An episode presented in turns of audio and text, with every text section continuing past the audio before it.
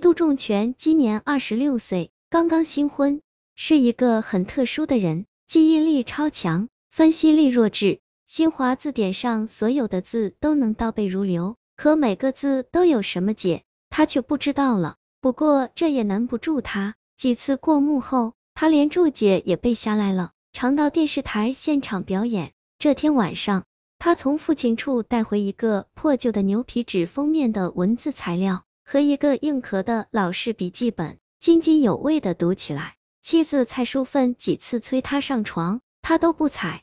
只好自己沉沉睡去。大约是下半夜，蔡淑芬醒来，发现床头灯大亮，丈夫正半俯着身子，直瞪瞪的看着自己。蔡淑芬知道丈夫很爱自己，撒娇的一把搂住丈夫，没想到丈夫不但无动于衷，还深深的叹了口气：“你比我小整整九岁，我就担心我死后你咋办？咱们的唯一儿子又走在前头了，孙子不懂事。”妻子也不是很清醒，以为他是说胡话，懵懵懂懂的说：“谁比你小九岁？”丈夫说：“我在糊涂，岁数还是记得的。我民国八年生，你民国十七年生，我属羊，你属龙。”妻子以为杜仲全是在开玩笑，继续亲热丈夫，没想到杜仲全却流下大滴大滴的眼泪来。更令蔡淑芬不解的是，丈夫第二天竟然不去上班了。说自己已经退休二十多年了。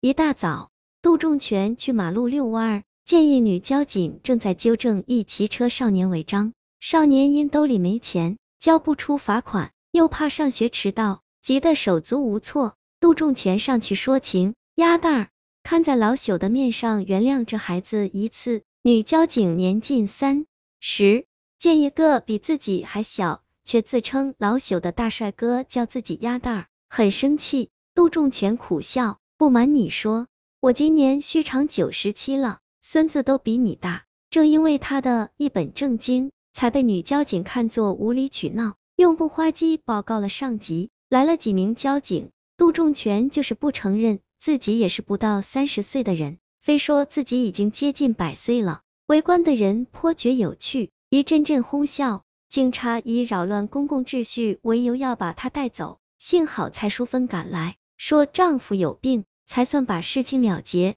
二妻子惊骇的跟娘家自己的妈妈说了丈夫的怪异，母亲找来蔡淑芬的舅姥爷，蔡淑芬的舅姥爷通阴阳、小八卦、解周易、李道家，是个远近闻名的博古先生。老人到生孙女家仔细查看了一番，没发现什么毛病，临走时嘱咐蔡淑芬。将窗帘换成红色的试试看。当晚，杜仲全反复唠叨自己死期将近，对孙子能否照顾好老伴很不放心。蔡淑芬拉上红色窗帘，杜仲全安静下来，又恢复了过去生气勃勃的模样，甚至要和蔡淑芬亲热。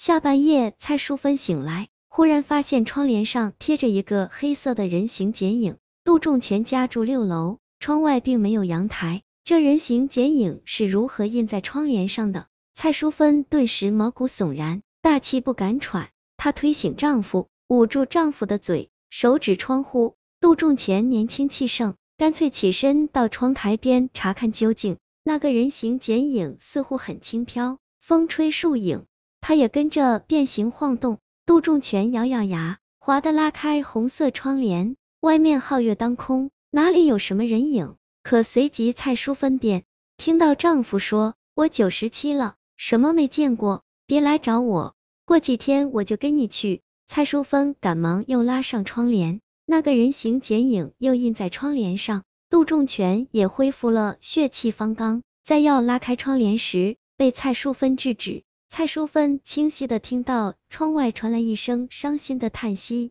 蔡淑芬非常恐慌，总不能一辈子拉着窗帘过日子吧？况且，杜仲全一到外面，为人处事、语言习惯又变成了耄耋老人，和他那朝气蓬勃、英俊潇洒的帅哥外表形成巨大反差，常被人里三层外三层的围观，总要产生一些怎么也解释不清的误会。蔡淑芬的舅爷也没辙了，蔡淑芬领着丈夫去找公婆。杜仲乾说：“你真好笑，我都九十七了，父母还会健在吗？”